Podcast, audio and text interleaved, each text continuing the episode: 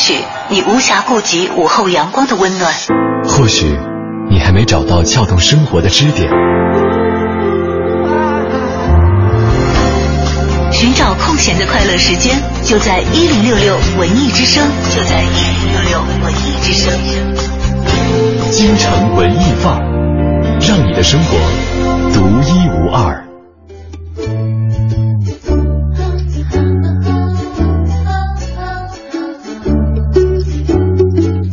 京城文艺范儿，让你的生活独一无二。欢迎各位继续锁定文艺之声，收听今天下午的节目。你好，我是盛轩。大家周末的下午好，我是小昭。既然是周末了，我们要不要把节目做的这么常规啊？要不然给大家来点新鲜的、刺激的吧。没有这样，先跟大家铺垫一下吧。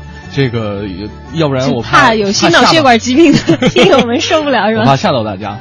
为什么呢？就是可能熟悉我们节目的朋友都知道，我是不玩朋友圈的。但是呢，这个订阅号有的时候我还会偶尔看一眼。嗯呃，这个我们的我在北京城哈，这个有一个固定的小嘉宾叫做杨多杰，这位朋友可能经常听节目的人都很熟悉，都很熟悉他哈。这个呃，昨天呢，我打开他的自己的这个微信公众平台叫北京慢生活，我看了一下，突然间几个大字就就就是刺进我的眼睛当中。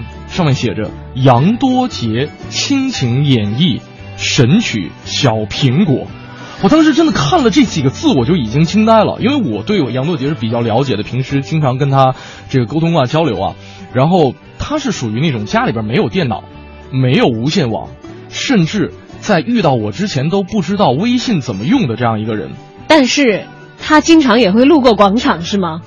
但是他居然会唱小苹果，你知道他平时的这个生活状态是什么呢？他无聊打发这个无聊时间的这种方式哈，就是摆一排杯子，不同材质、不同形状、不同大小的杯子，然后来品尝每一个杯子所这个承载的这个茶呀是不同的味道。对，然后背景音乐就是楼下的大妈在跳广场舞，用的是小苹果嘛，所以他会唱很很不奇怪呀。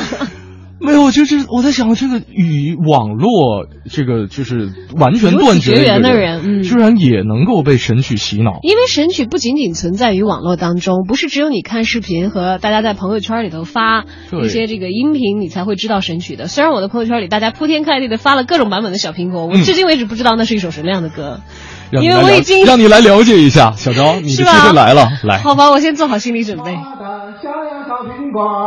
怎么爱你都不嫌多，红红的小脸蛋，温暖的你和我，让爱卷走所有的尘埃。这不是最炫民族风吗？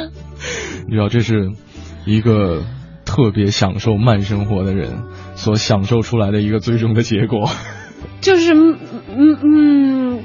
好像这个我我想不出来它跟慢生活的相关的地方在哪儿，可能想想也就是在这种动词大词的节奏当中，其实我们的广场舞的大妈大爷们，嗯，没有跳的特别的快。对，今天特别想跟大家说一说这个神曲，呃，就是在我的印象当中啊，神曲我有一个定义，就是你可以边哼着它边骂它，呃，或者说也不是所有的都这样吧，会有，就是如果它占你的脑容量比较多的话，你还骂不过来。比如说曾经火遍大江南北的啊啊哎啊哎啊啊，对，也会也会这样，占脑容量太大，骂不过来，根本反应不过来。对的，对，一一定在想下一个啊是在什么调位。对的。今天跟大家说一说那些洗脑神曲，你觉得什么样的？这个曲子或者说什么样的歌算是神曲？什么样的节奏是最呀最摇摆？小张，你你要你要 hold 住。对，我已经被洗脑了，你没发现吗？曾经哪首神曲洗过你的脑？欢迎大家发送留言过来。是两路平台啊，一路是我们的微信公众平台，呃，四个字的文艺之声，或者大家也可以来关注我们俩的个人微博 DJ 程小轩和大小的小李大小的招。今天同样是有这个演出门票送给大家，李顿的音乐剧的作品《爱上邓丽君》的门票四张，分为分别是。送给两位朋友哈，呃，这个大家如果说喜欢这部音乐剧的话，可以在后面标注一下求票。好，今天跟大家一起聊神曲，但是在神曲之前，我们是还是先正正经经的来欣赏一首诗，走进今天的诗。大家放心，大家放心，我今天在这里给大家一个承诺，今天我们节目当是广场舞的背景音乐专题。没错，今天在节目当中绝对不会用这些洗脑神曲再给大家洗一次脑啊！就对，可以不必换台了，亲们。对，咱们一起来说一说神曲，走进我们今天的诗意生活。诗意生活，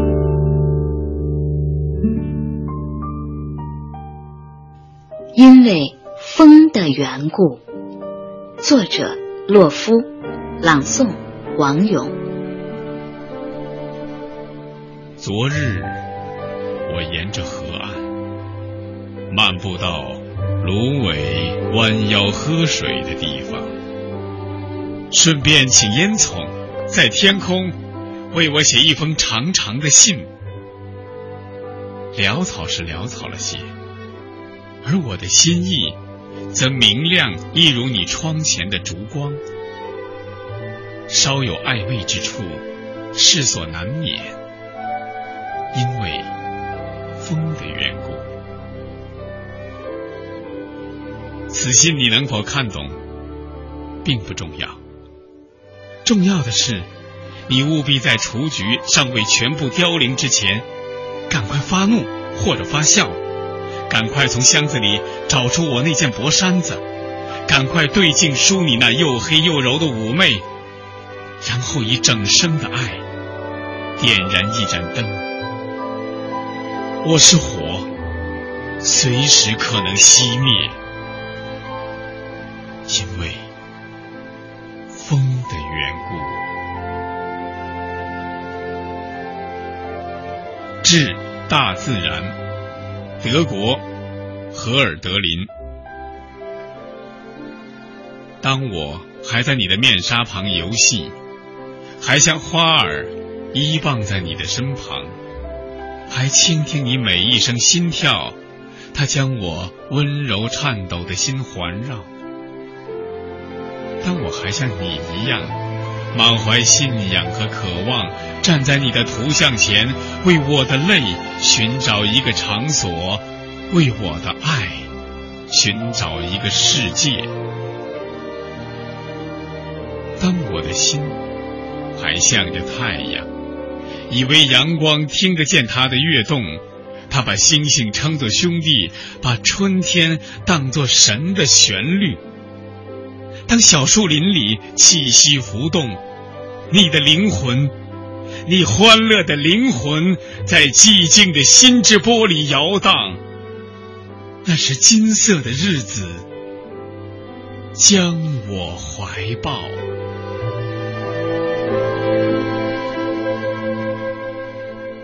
这是一首构思独特的爱情诗。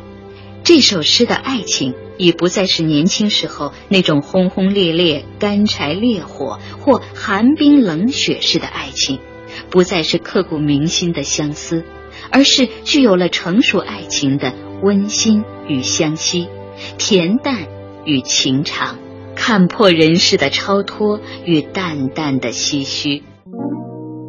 本单元节目内容由 AM 七四七娱乐广播独家制作，友情提供。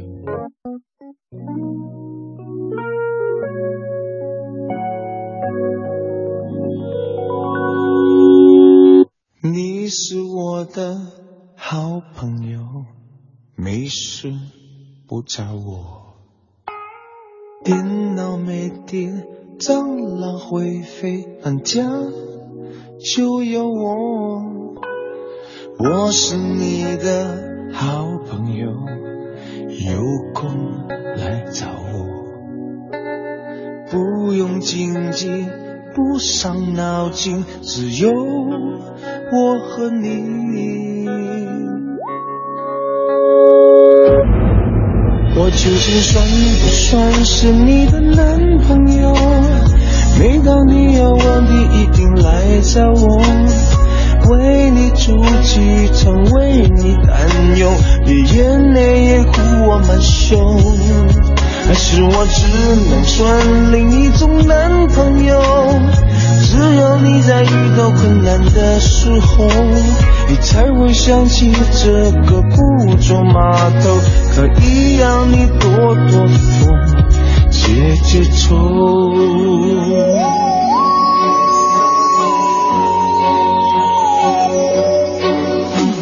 像我这样的好朋友，你是否注意过？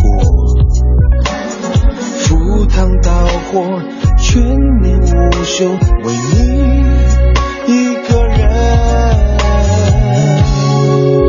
究竟算不算是你的男朋友？每当你要问题，一定来找我，为你出气，常为你担忧，你眼泪也哭我满胸。还是我只能算另一种男朋友？只要你在遇到困难的时候，才会想起这个不走码头和一样一朵朵风，姐姐愁。其实我只要能够在你心中占有一小块角落。哪怕只是分享你的生与温柔，对我我已经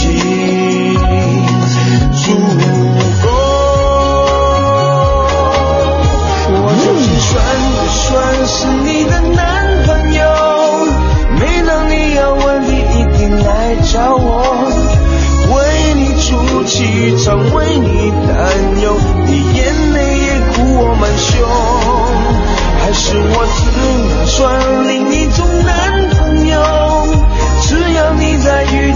难的时候，你才会想起这个不走码头可一样一朵朵风，姐姐愁。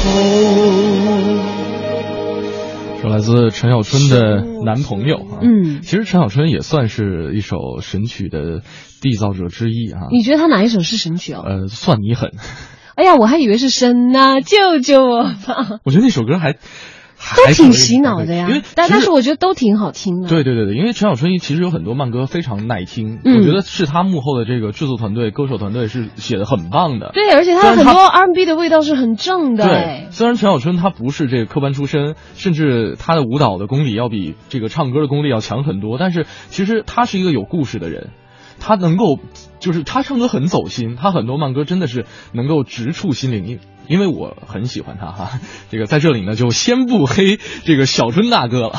哎呀，你黑不到他的，黑不到他，黑不到他。我的男神哪那么容易被黑到？我很爱他。对，呃，其实呢，我印象当中的第一个这个可以称得上神曲的是雪村的歌。俺们那个都是东北人。哎，那个时候我会唱，对吧？我还是最早在我们班第一个看那个 Flash，后来把班里的同学都叫到计算机中心去，后来大家都会。对，还会唱那个，还有那个校园自习曲。对，校园自习曲，对，那个那那那个说唱那段 rap 啊。对的，对的。对，这哎呀，什么 那个。什么台表一看，这不是三点六两点六十了吗？啊，对，呃，那个时候其实呃，跟现在的神曲来比较的话，真的是不是一个级别的。我觉得那个时候还是很有追求的。那个时候的呃，很多网络歌曲，它相当于是把自己写成了一个段子，然后通过网络这种渠道来传播而已。对，然后以这个歌唱的形式就比较随意的去自我的一些表达。对，而且你像雪村、雪村，包括这个刚才提到的大学自习曲，其实都是这个大学的高材生来来写出来的。他们还是有一定的这个音乐的品味和底蕴的。就是我怎么觉得这个话头像后的怎么都要不好了呢？什么意思？就是这话头好像是现在写的人。哎，不过话说回来，我是承认小苹果肯定没有没有之前的那些神曲那么有文化。对啊。但是我觉得还有一点也不能一概而论之，像像我刚开始提到的神曲忐忑，其实我觉得没有专业音乐素养、没有极高的专业音乐素养人还是写不出来的。嗯。比方说，忐忑呀，啊，忐忑哈，对吧？对，忐忑整个配器还有，呃，我觉得他他的这个通过没有歌词的这种唱法来传情达意，已经表达的很准确了。然后再辅助辅助以眉飞色舞的表情，我觉得很多人觉得忐忑很神，就是因为龚琳娜。他的形象形象形象很很出乎大家意料，因为他最开始是这个青歌赛出来的嘛，对，然后就是最开始是很清纯，九零年代的时候很清纯，很没有，我觉得专业的那种。他主要神还是因为洗脑，就像这位朋友在留言里头说，嗯、说洗脑的歌就是神曲，就是你不知不觉听到一个调就跟着哼了起来，嗯。对啊，然后你就满脑子都是这个在在单曲循环。嗯、当时忐忑就曾经很长一段时间嘛，那么难的曲调，然后大家都满脑子都是啊啊啊啊啊，主要还是这个厉害。呃，我觉得带唱词的那段曲调其实还算简单，它中间那会很多间奏、很多配器很复杂。对啊，对。逮了个逮，那没有唱词了，就只有那个叫人声，那个不叫唱词。对。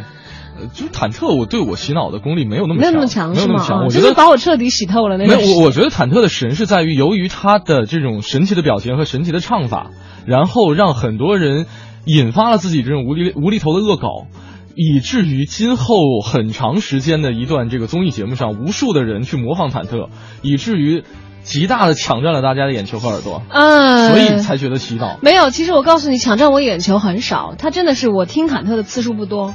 那是因为你家里没有电视，所以没法没办法看这个综艺。对，但是依然被洗的很彻底。我觉得这就是这首歌的功力了，你知道吗？我觉得唱那个歌的时候有一种恶作剧的快感在里面，嗯就因为他的情绪嘛，因为。呃，后来有人分析讲说，那个歌其实是在表达你的喜怒哀乐，各种配器和你的，哎呀哎呀哒哒哒哒哒，都跑调了。对，它其实是跟你的情绪是有呼应的，然后你就觉得唱的时候就很发泄，嗯，就让自己疯一下傻一下，但是又觉得 真的是很过瘾，有一种畅快淋漓的感觉。第一次看就是第一次看，第一次听忐忑的时候，看的时候会觉得啊吓傻了，但是你自己开始唱的时候就会有一种。恶作剧的快感说不上来的那种，就是第一次看觉得看看一个神经病在那唱，然后呢，不知不觉就变成了一个神经病。来看看朋友们的留言啊，这个呃，ever 说了，雪村还有一首歌名字忘了哈，这个歌词是抓贼抓贼抓偷心肝的贼啊，那是同一张专辑的，就叫抓贼，就叫抓贼哈。这个我总觉得雪村是神曲鼻祖，没有没有，当对，首先他是第一个进入我脑子里的神曲，但是我总觉得他其实还偏一点。这个东北乡村的这种乡土文化的乡土文化的感觉，它还是有一定的内容的哈，跟现在的好多歌还是不一样。我不知道大家现在印象当中还有哪些特别洗脑的神曲啊？欢迎大家通过两路平台跟我们取得联系：微信平台文艺之声，我们俩的个人微博大小的小李大钊的钊，还有 DJ 程小轩。然后苍山夜雨说了，说最洗脑的还是凤凰传奇。哎，我赞成。我觉得小苹果这么横，就是因为玲花在家生孩子，凤凰传奇没有出新歌是的，凤凰传奇那个力。你知道，我我从来不会去主动找听他们的歌，但是他们避无可避。我下楼买个菜呀，然后经过一个什么路边店呢，嗯，都会以非常大的功率，哪怕就是以前没有开车的时候，呃，那会儿方方程是火没火不知道，方偶尔坐公车或者是限号的时候。山寨手机的铃声永远都是他们。对，我甚甚至我现在发现很多这个呃房产从业人员，他们现在都有这个电摩托嘛，嗯，呃电驴子哈，这个后面改的音箱特别大的声音，然后穿着特别漂亮的制服，然后就从我身边呜飞过，这边耳朵就传进来什么。这个凤凰传奇的一些歌，哎呦，难道不应该是等的哒哒哒哒哒哒欧巴江南 style 吗？没有没有没有，真的是凤凰传奇占的比重啊，对，而且比较大。前两天前两天真的看到新闻说这个凤凰传奇交响乐版，就这个是，而且我会觉得很逗，你知道吗？而且我当时百度了一下，这个所有的新闻标题都是瞬间高大上了，很多媒体都用这样的标题来这个阐述这件事情。你你听完以后觉得怎样？我觉得其中最高大上的地方还是用的威尔第的这个这个其其他的一些交响乐的混杂。啊，他把威尔第的曲子听一下，听一下，算不算是？那那是到底是威尔第还是那个？来听一下，听一下，他他中间有一部分是夹杂了一部分，就这么把大师给毁了。我怎么觉得这段还是这段特别让我想起了为什么我脑海中浮现的是地道战的画面，真的特别生动。地道战，嘿，地道战，埋伏下神兵千千万，是不是？你等会儿听一下，你听这段，你听这段，这好像用的是四季吧？对，哎，四季不是威尔第的哎，哎，是吗？那当然我记得不清楚啊，我古典音乐素养没有那么好。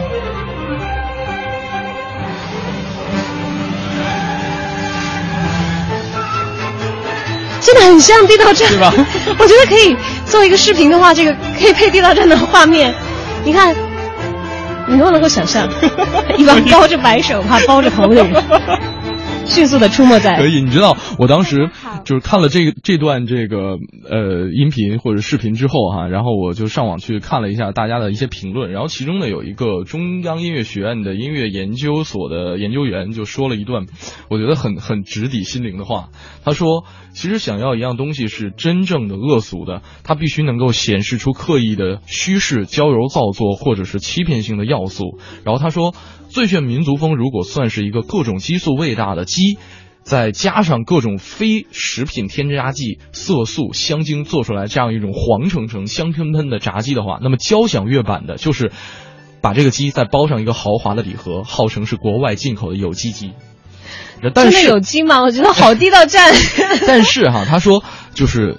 这种交响版的最炫民族风，把恶俗做到了极致，这点好像说的有道理。反而出现了另外一种景象，很像是 pop art，也是这个新写实，对波普艺术艺术，这个还有新写实主义的这样一种风格。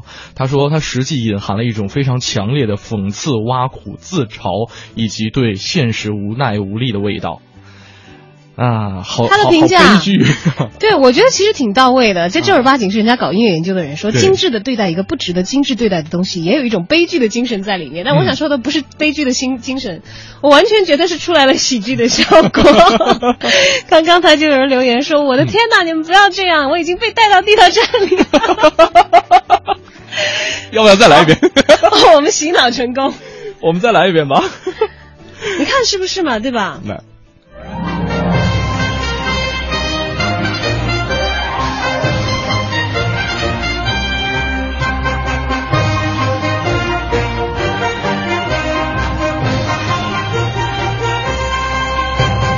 地道战，嘿，地道战，埋伏下生命千百万，是吧？对吧？很贴切了。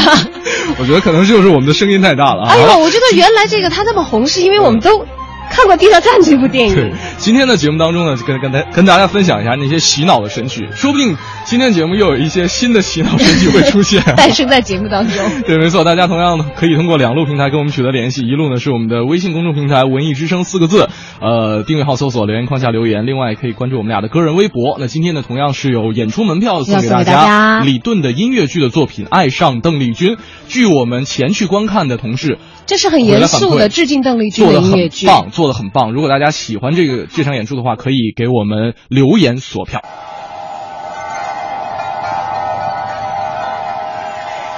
或许你无暇顾及午后阳光的温暖，或许你还没找到撬动生活的支点。寻找空闲的快乐时间，就在一零六六文艺之声，就在一零六六文艺之声。京城文艺范儿，让你的生活独一无二。迎大家回到我们今天的节目。今天跟大家分享的是那些洗脑神曲。那刚才呢，也有听众朋友们啊，这个纠正了一下我们的错误。对，就是我的我的错误，我的错误。对，这个是维瓦尔第四季当中的夏，对，风雨雷电的那个感觉嘛，就很像我们北京最近几天大家遇到的强对流的天气。是，那也欢迎大家用两种方式来参与到我们今天的互动话题当中。而且今天是有演出门票送给大家，如果大家喜欢的话，可以在你的留言后面标注求票。当然也希望你不仅仅是求票哈，跟我们一起来互动，参与今天的话题讨论，说说看哪首神曲曾经洗过你的脑？对，空想说了，嗯啊，空想 tell 他说神曲嘛，那个那个狐狸呀，还有什么啊？我也觉得类似神曲。而哈尼小猪小猪说，我觉得时间都去哪儿了也是神曲，在春节过后就开始。我觉得这点必须要分清楚，因为很多歌其实是因为唱的太多，不能因为大家对他喜欢而叫他神曲。其实真的，我觉得时间都去哪儿了，做的挺好的。他他至少不太洗脑，对他可能是因为被广泛的传唱。对，而且像这个很多以前在这个小众流行的一些歌曲，通过一些选秀节目被这些选秀歌手唱唱火了，像董小姐啊，像那个叫红，那个不叫洗脑。哎。或者说不叫神曲，我们还是应该划定一些界限哈。就神曲就是什么呢？就是那个旋律一旦进到你脑子里后，它就像病毒一样走不开的，会在你脑子里头单曲循环的。嗯比如说什么呢？你看我一唱，大家肯定就又会被带沟里了。比如说 Justin Bieber 那个、Baby Baby Baby 哦啊，对对对。不过我觉得刚才如果说空想 tell 这位朋友说那个狐狸叫，你你没听过是吧？然后我还真没听过，你如果听过一遍的话，狐狸叫也是一首歌的名字吗？对。你你在哪儿听到的？第一次听？我第一次是在一个选秀节目的片花里。是吗？对。然后跟大家分享一下、啊，就就是大家会不会有脑这个洞大开的感觉？对对，稍微稍微听一耳朵哈。这个今天已经承诺大家不给大家洗脑了。对对，我们不会给大家造成永久性脑损伤的。哦，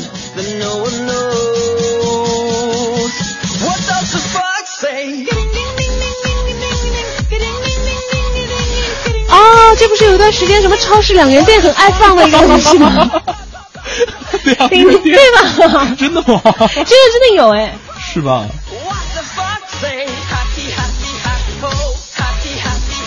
你知道这个歌词特别神，我觉得这个神曲其中有一点啊，很很很重要的就是歌词很不堪入目。呃呃，狐狸叫还好，狐狸叫还算是比较这个正常一点的。是不堪入耳吧？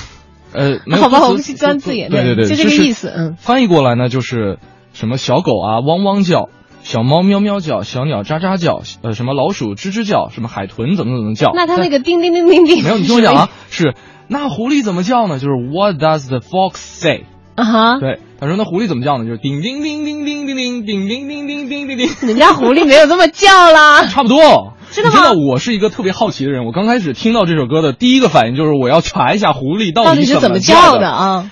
呃，有一点点像这个叮叮叮叮叮叮，但是他后面又唱了很多很多不同的版本。我查到的那个狐狸叫的声音啊，现场的收音是有点类似于婴儿的哭声的那种叫法。哟，好吓人啊！对，这是猫某个时期叫的，是不是？春天的猫，真是稍微有点像，然后有点带一点点哭声、哭腔，然后呢。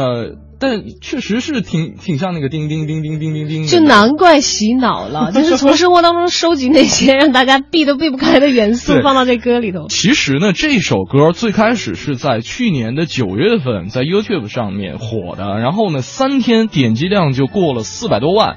然后呢，这个歌曲的原唱作作者是一个来自挪威的喜剧演员二人组，当时是在这个当地的电视台做一些脱口秀的节目，然后呢。这首歌本来是为了宣传他们新一季的这个电视节目来创作的哈，然后它本来是搞笑色彩的，对吧？对，它本身就是肩负这个搞笑给大家带来欢乐的这样一个任务，所以呢就创作了这首歌，传上网之后，没想到就一炮走红了。他和这个《Gangnam Style》哪个火啊？我觉得《Gangnam Style》Gangnam Style 更火一些，《更 Gangnam Style》真的是太火了。但是二零一三年九月份，那看来他这个狐狸叫是后起之秀？对。呃，对他，他是在这个《Gangnam Style》之后的。我觉得《Gangnam Style》火不单单是因为它的旋律非常，这个让大家容易节奏也很洗脑、啊，节奏对节奏很洗脑，而且再配上鸟叔那段特别这个特别健身的舞蹈动作，你知道吗？我觉得这个舞蹈绝对起了很大的 托，对它起了很大的推波助澜呃助澜的作用。因为我最开始接触这个《Gangnam Style》的时候是看的那个美国海军的那个版本。对，我觉得如果如果比起来的话，就是哪个更洗脑？我觉得能够战胜《最炫民族风》的也就《江南 Style》了。嗯，没错。对我个人而言，但是他们都很喜。这两兄弟也挺不容易的，真的是在生命在学这个狐狸叫，因为你没有听到后面的这个叫法。特别的凄惨，特别的刺痛人心。谨慎一点，没有不给大家放，不给大家放，啊、就不要 不要吓到大家。但是如果说你感兴趣的话，因为我们还有很多朋友现在要要开车呢，对对对对对，弄得人家突然出事故不好。呃，还有这个梁壮壮说，这个不清楚的有没有听过彩虹猫那个，全首歌都是呐呐呐呐呐呐呐，我没有听过哎。那那那那那那那是那个吗？不是那个歌还挺好听的，那不叫彩虹猫吧？黑猪后面也都是那那那。啊，对对对对对对，好多歌后面都是那那那。哎呀，好吧，我们那些那那那的歌还挺好听的，我不打算把他们说成是神曲。对，至少在我的世界里不是。对你刚才其实提到了两首歌，这个 Baby。对这个 Justin Bieber，虽然说 Justin Bieber 已经被美国很多这个当地的民众联名签名说要驱逐出美国，让他让他滚回加拿大去。对，滚回加拿大。然后这个已经被玩坏了的一位当年的小天王，但是这首歌确实是，呃，他最屹立不倒的标杆了。嗯哼，也都是靠这个特别。重复的旋律和重复的歌词来吸引着大家，baby baby baby oh like baby baby baby oh。那说到这个，我突然间又想起一首歌，叫 Friday，我不知道你听没听过？没有没有没有。这个今天正好星期就就就是翻译一下，就是说，呃，什么今天之前是星期四，今天是星期五，然后我们我们好兴奋，我们好兴奋，什么晚上要办一个舞会，然后。呃，这个今天之后是星期六，今天之这个 这首歌，拜托是唱给那些已经喝大了的人听的吗？就说你的智商已经不在家了。如果说狐狸教是带着孩子们去逛动物世界的话，那么 Friday 就是孩子们上的第一堂数学课。你不要太低估孩子们的智商了。你不要拿中国的数学教学水平放到国外哦，好吧，好吧，好吧。水平当中，好好好，我们在这一点上达成了一致。对对对对对，其实还有。呃，Taylor Swift，虽然他的歌很很好听，对他唱过什么神曲？没有，他的神曲是属于另外一种类型，就是吐槽型啊，对对，小男朋友嘛，对对对对，你知道他有现在有三百多首歌，然后其中有一百多首歌都是吐槽自己的男朋友的，而且他自己的这种呃恋爱经历之广泛之丰富，真的是很多女生渴望。那当然，人家是大明星啊，要不然攒不到这么多男朋友来做音乐素材的好吧？对比方说。呃，Joe Jonas，然后这也是 Jonas Brother 的成员之一，因为长得很帅气，而且才艺很广泛啊，这个弹吉他呀、鼓啊什么，这个内外兼修，属于是。然后他们俩这个三个月的恋情结束之后，由于 Jonas 是这个劈腿了，于是写了一首歌，就是大骂渣男前男友是吗？对，就是而且也顺便骂了一下这个。劈腿的小三是吧？对，包括我怎么又想起另一首神曲啊？我先不说，包括那个泰勒·洛特纳，这个就是那个《暮光之城》里边那个狼人，嗯嗯，他俩分手之后也是写了一首《Back to December》啊，这个其实歌词你你现在听起来也也其实也也挺那什么。呃，像什么翻译一下啊？这个你送给我玫瑰，我却没有珍惜的，让他们就这样消逝。我咽下我的自尊，站在你的面前说。对于那一晚，我真的对不起啊！这个我觉得就是那一夜吧。对对对对对对对，你知道我看完这之后，第一个反应就是那一夜，你伤害了。不要唱了，这首歌对我造成过永久性脑损伤，因为曾经在去旅游的大巴车上放这首歌，已经放到我要崩溃了。本来不晕车的我都差点要吐了。哎呀，饶了我吧！我们还是听听杨多杰。今天连杨多杰都是。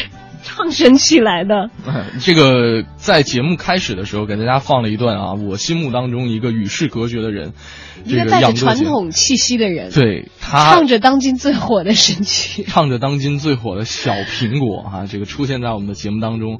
那接下来就让大家认重新认识，或者说回归到他的正常一面，对正常一面，回归到我们对他的一个原始的认识吧。好了，接下来进入我们的我在北京城，由杨多杰为你带来。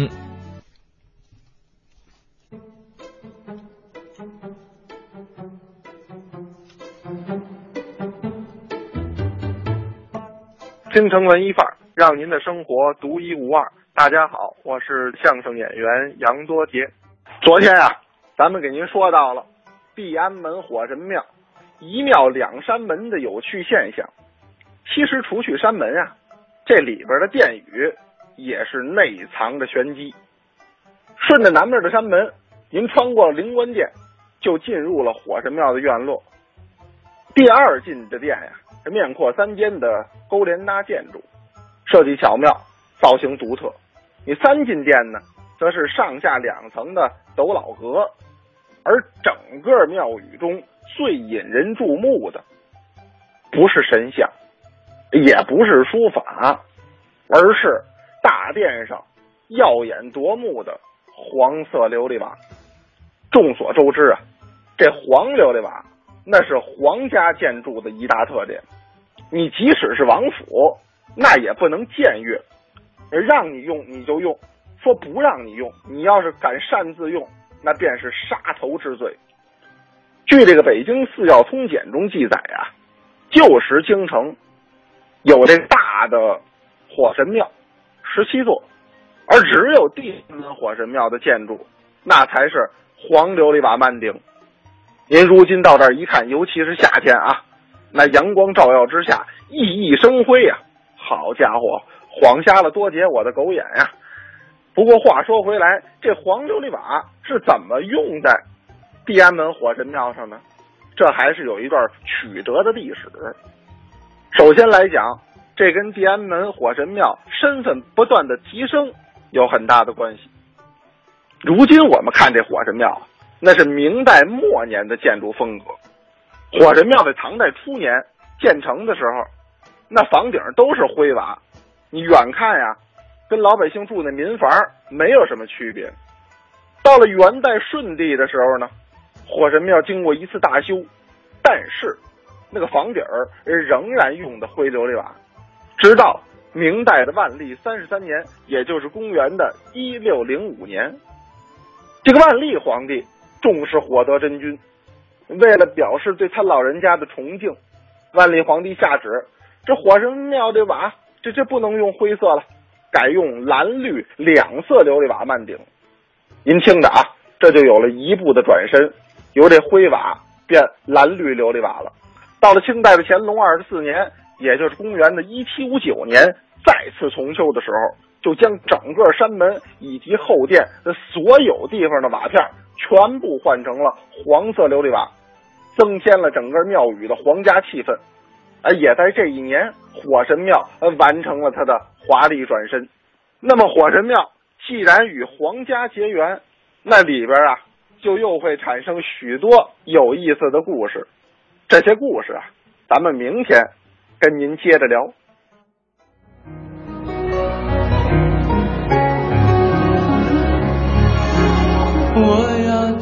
到处去飞翔。走遍世界各地去观赏，没有烦恼，没有那悲伤，自由自在，是幸福快乐，忘掉痛苦，忘掉那地方，一起启程。去流浪，虽然没有华厦美衣裳，但是心里充满着希望。我们要飞到那样远地方看一看，这世界并非那么凄凉。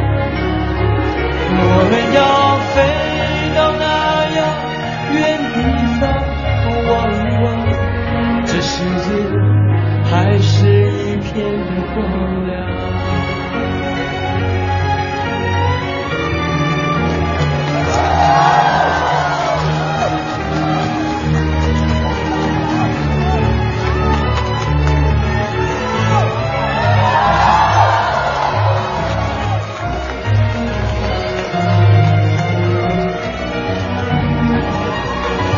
到洗脑的神曲在现场演唱的时候，我觉得哈，真的不会有这样热烈的欢呼的声音。没有，会更加热烈的吧？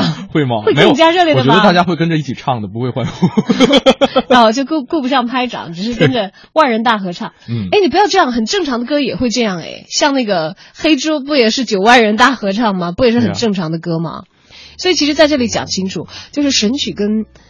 当红的歌是有区别的，嗯，而且也不是所有的神曲都叫做口水歌，对。像我们为什么说批评讲说 Taylor Swift 有一些歌，像有一些人觉得听啊英文歌还蛮好的呀，嗯，为什么我们会觉得好像也把它扫到神曲堆里？嗯，就是因为它的歌词的内容，就是你会觉得太口水，太口水。而且有很多朋友开玩笑啊，说这个 Taylor Swift 的歌可以编个号，就是伤不起 Number One，伤不起 Number Two，伤不起 Number。哦，伤不起也是一个超洗脑的，你知道我分别在楼。下的菜市场，嗯，以及路边的两元店，嗯，还有不小心坐到的长途大巴车上，接受这些歌曲一遍一遍的洗脑的时候，真的是非常痛苦的。对，所以真的不用觉得说很多欧美歌就是很高大上的，就是之前我听过一个这个。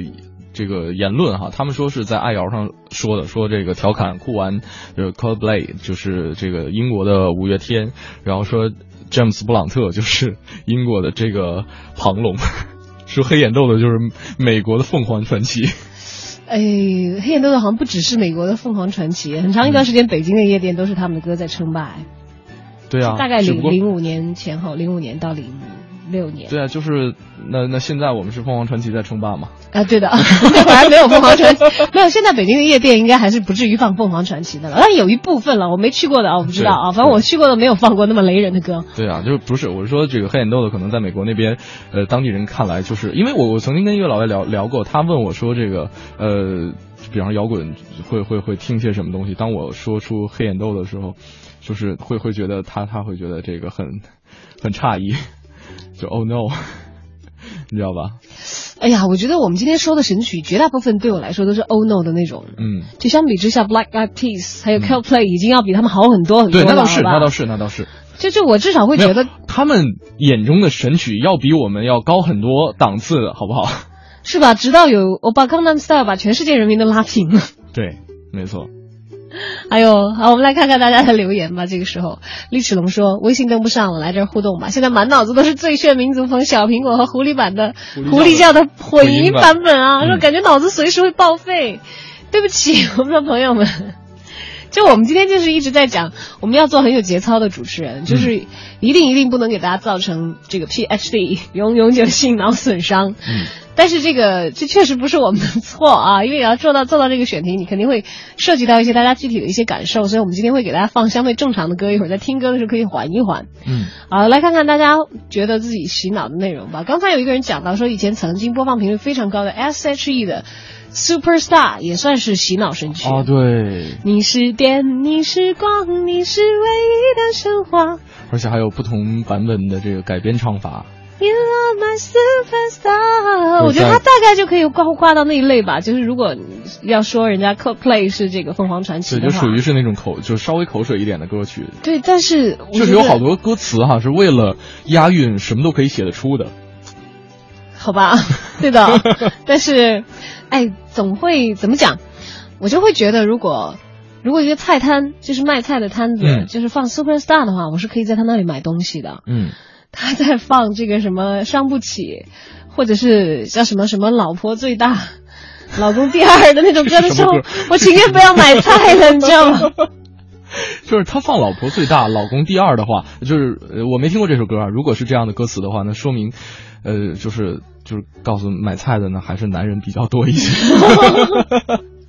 他可能没没有，他们主要自己听了。还有你知道，在山寨手机横行的那个年代，我觉得那个是造成凤凰传奇这个横扫全国的一个嗯很关键的一个因素了。嗯，那些都是预装的，声音又大，嗯，山寨手机，然后又响亮，然后又是这种洗脑的曲子。就是呃呃，算了，我们不不说山寨手机了哈，这一说又说远了。我本来是想说这个山寨手机真的是跟这个呃彩铃。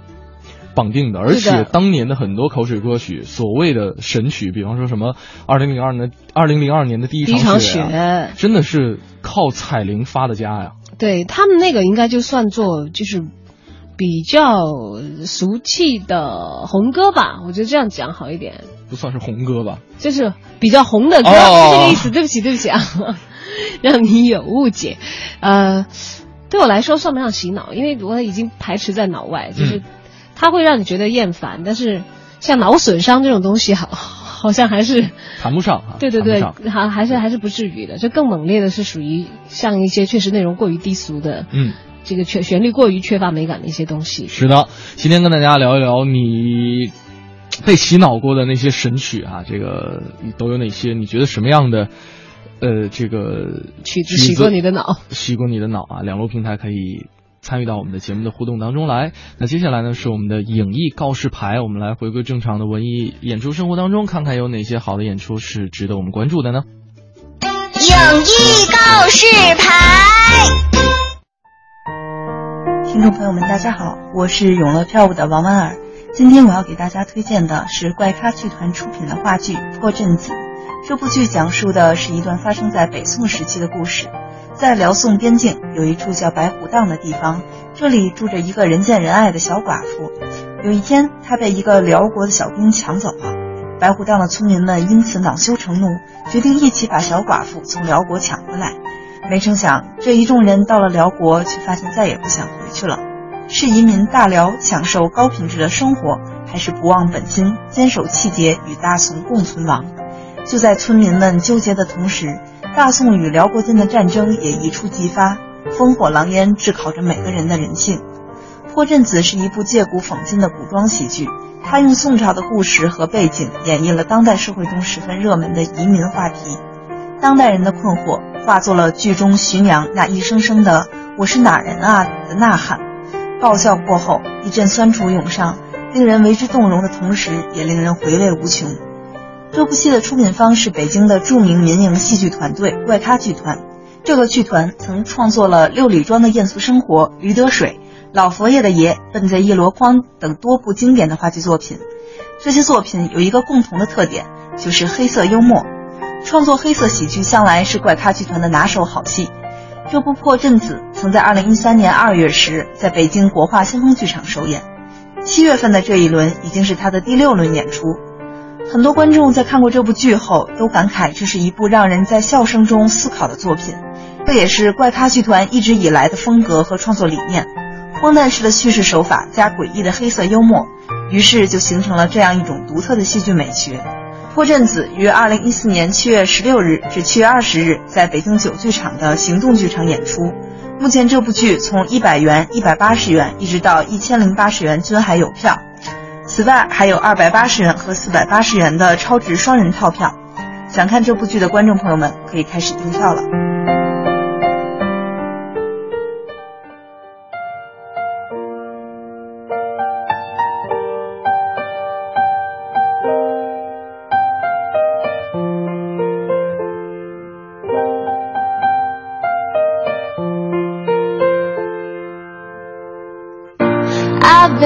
With a shadow overhead. I've been sleeping with a cloud above my bed. I've been lonely for so long. Trapped in the past, I just can't seem to move on. I've been hiding all my hopes and dreams away Just in case I ever need 'em again someday I've been setting aside time To clear a little space in the corners of my mind. All I wanna do is find a way back into love. I can't make it through without a way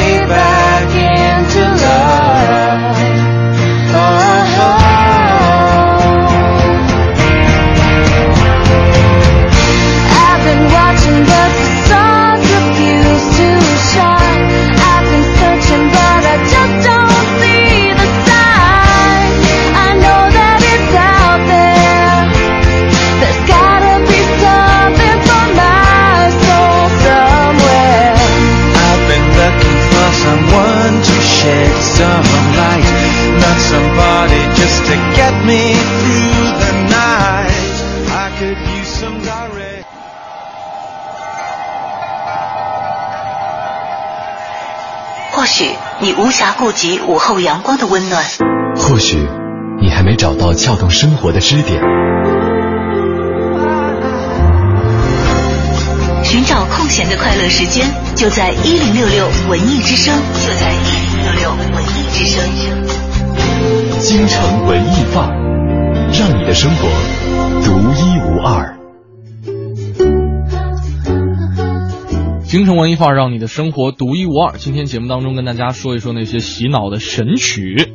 当然，这可能是一个回忆起来有点痛苦的事情，因为刚才有朋友在给我们留言的时候就提到了洗过他脑的神曲啊，睫毛溺水，说啊伤不起。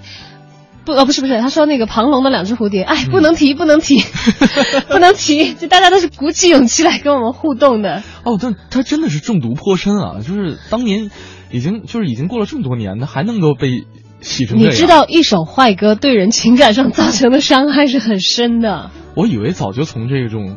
这种两只蝴蝶的阴影当中走出来了呢。你看，要不是因为确实北京好的公寓在好的地段，房价太贵的话，我怎么会忍受楼下 买菜的地方天天是这样的音乐？但你为你为了要如果要耳根子清净的话，你要么就换地方买菜，嗯，要么你就搬到一个相对成熟高大上的社区，房价翻好多倍。所以我选择了换个地方买菜。对你家楼下呢，本来放的是商不起，结果呢，呃，换了个地方买菜放的是欧巴刚那 style。好一点，好一点。我觉得在我的这个神曲审美当中，虽然大多数的神曲让我觉得是不美好的，甚至有很多的神曲真的是觉得，哎呦天哪，我要赶紧避开，真的是会对我造成这个非常恶劣的坏影响的。要听很多好歌才能够回过神来。嗯。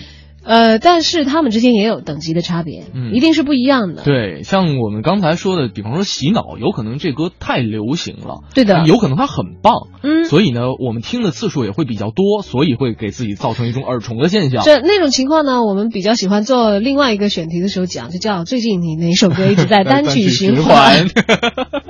对，那这是其中一种，还有一种像刚才我们提到的口水歌。对，很泛滥，哎呦，我就觉得太白话又很粗俗，但是他就那么多人唱唱唱，以至于那个旋律进到你脑子里都出不去。对，或者说这种旋律实在是太容易上口了，呃，反而让你觉得这个稍微有一点点这个单调和苍白。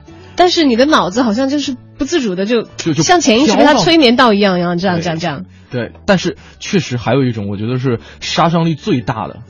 就是我口中的这种流氓歌曲，哎呦，好讨太多，太讨厌了，太多。我觉得那个什么，你知道我我我第一首听的这种流氓歌曲被我打上标签的，那一夜是吗？没有没有没有，叫做 两个婆娘一个郎。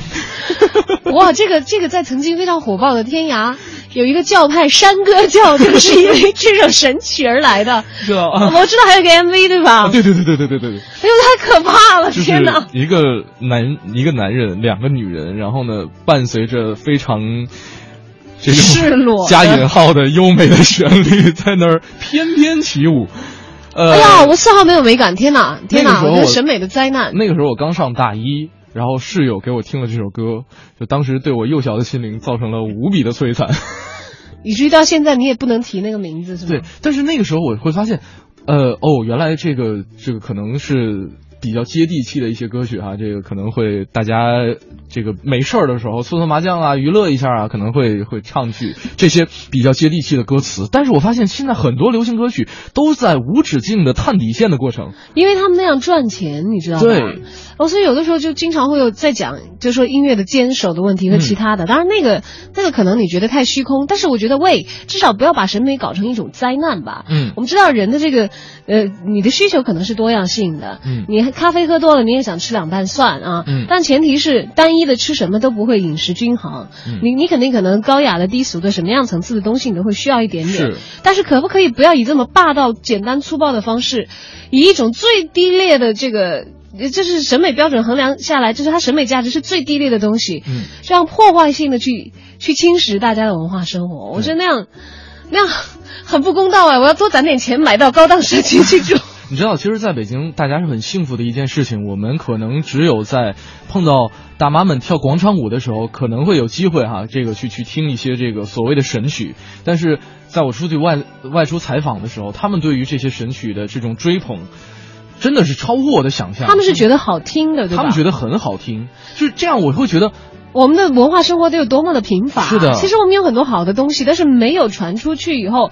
这些能够迅速占领大脑的东西，就已经把他们脑中的阵地已经霸占干净了。而且这些呃所谓的流氓歌曲，不单单是这种歌词上的粗俗低俗、露骨，对他他可能会不断的去挑逗、撩拨你人性当中最丑陋、最丑陋、最最原始的一些欲望。然后呢，他会还会用一种非常亲民的方式去编写这种。歌词，比方说哈，这个去把最近网络上的一些流行用语完全的集纳过来，包括什么什么什么那个那个小什么我火呆呀，我和我的小伙伴都惊呆了呀！这是王林的那首歌，然后什么土豪做朋友啊？哦，还有梁壮壮最新更新的这个，我才明白了，为什么我的朋友圈里老有人发说我是 DJ，你会爱我吗？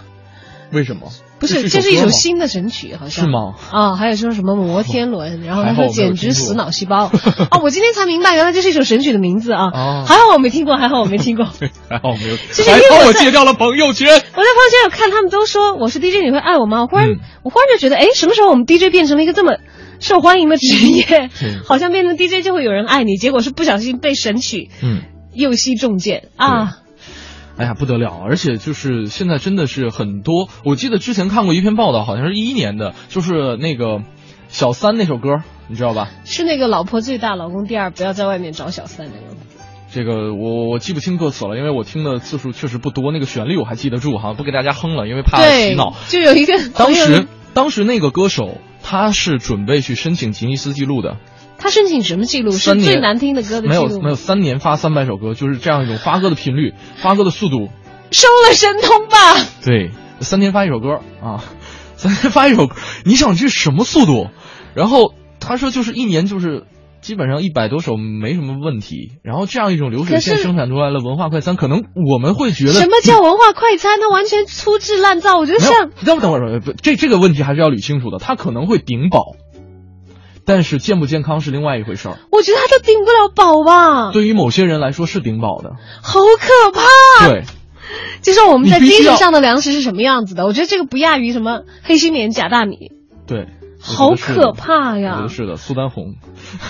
啊。我觉得这个像像我们刚才很提到很多歌哈，包括这样比起来，Justin Bieber 的确突然高大上了，你知道吗 ？Taylor Swift 也很高大上了，Swift 了啊，没错，哎，而且就是我曾经去去看一些这个采访和报道啊，这个就是相关很多音乐公司的制作人，他们可能会更加去为了去填补这个怎么说这个这这个盈利的这个洼地啊，大量的这个资本涌入之后，他们可能会去抓住一些市场上新兴的这种消费群体，比方说简单说就是占领山乡和广场。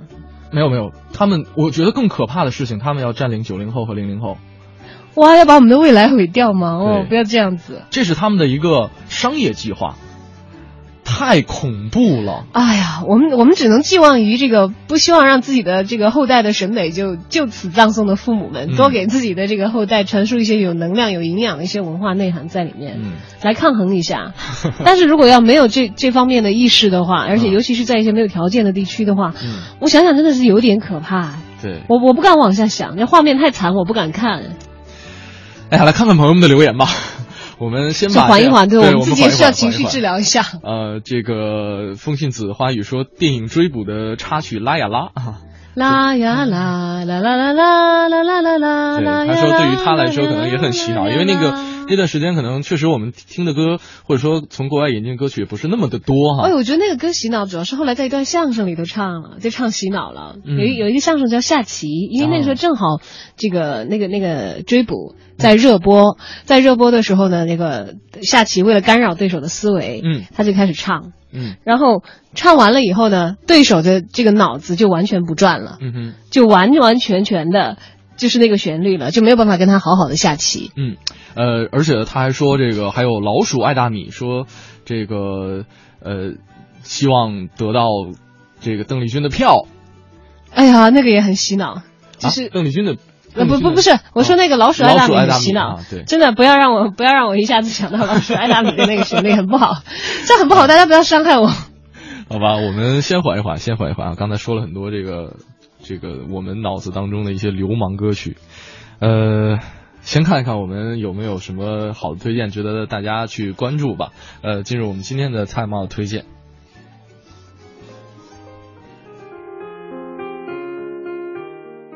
大家好，非常高兴与大家相逢在今天的 Time Out 推荐这个板块。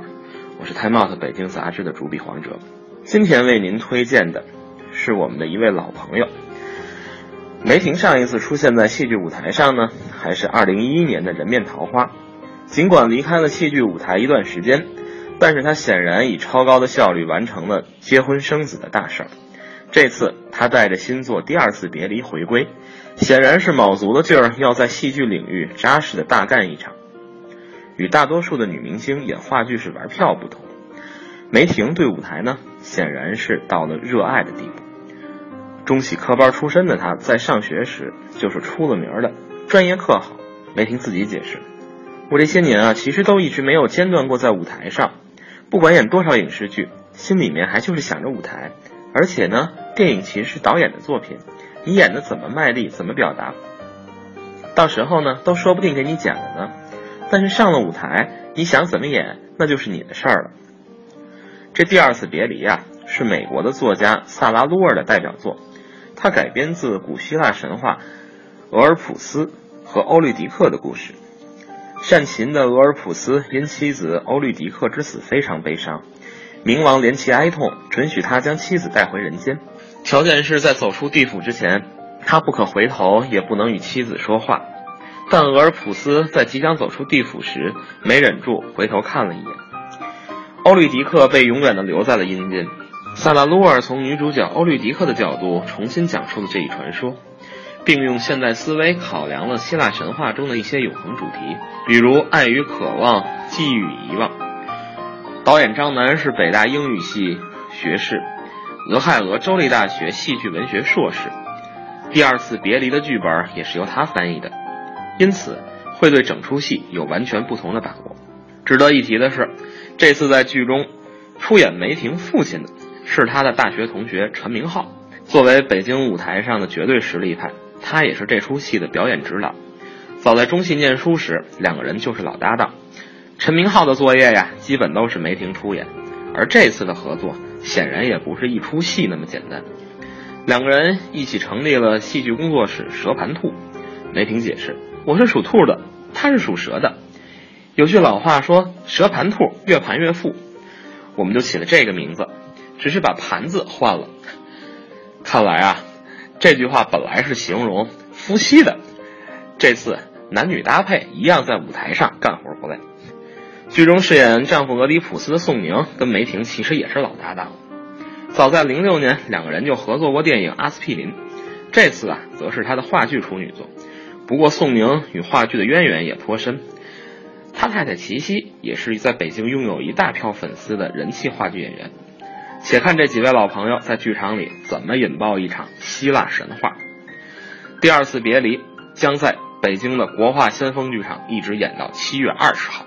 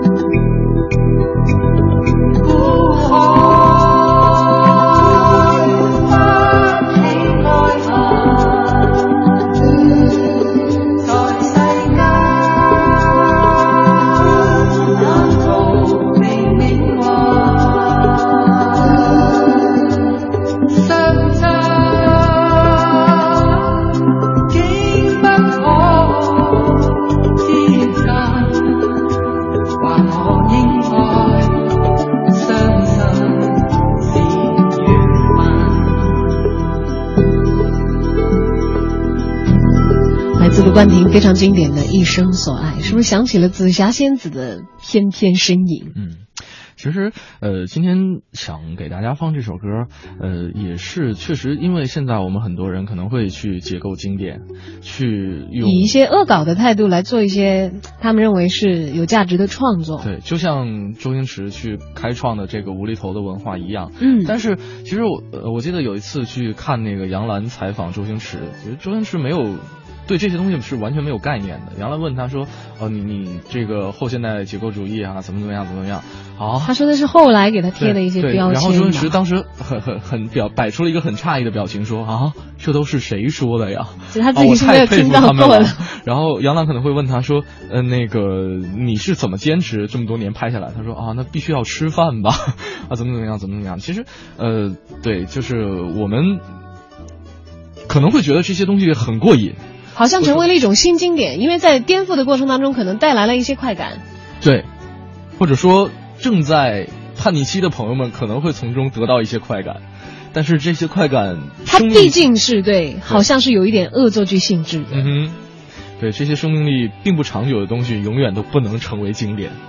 对，话说回来哈，虽然我们今天觉得那些神曲如此如此可怕，如此如此可怕，但是我们在留言当中，很多人讲到被洗脑的神曲的时候，都还是说不要提，不要讲。嗯，说看来虽然他洗过我们的脑，在很多审美正常的人心中，还是有一个标杆的，就是把他们归在哪一类哈。虽然我们可能会有担忧，说会不会他们就侵占了九零零零的大脑。嗯，但是不要忘记这个世界的丰富和多元，我们也还是有很多人。对，当有足够多优秀的这些作品呈现在大家的面前的时候，大家自然而然的就会去。学习、选择和分辨了，就分辨好的和坏的这个东西，可能是在我们这个人生当中就会，就不用谁来特别的教你，你自己的审美会有一个自己的自主的去把握。嗯，关键我们要提供这种丰富的可选择性，还有就是真正的要生产高大上文化内容的朋友，就拜托，真的就是加把劲了。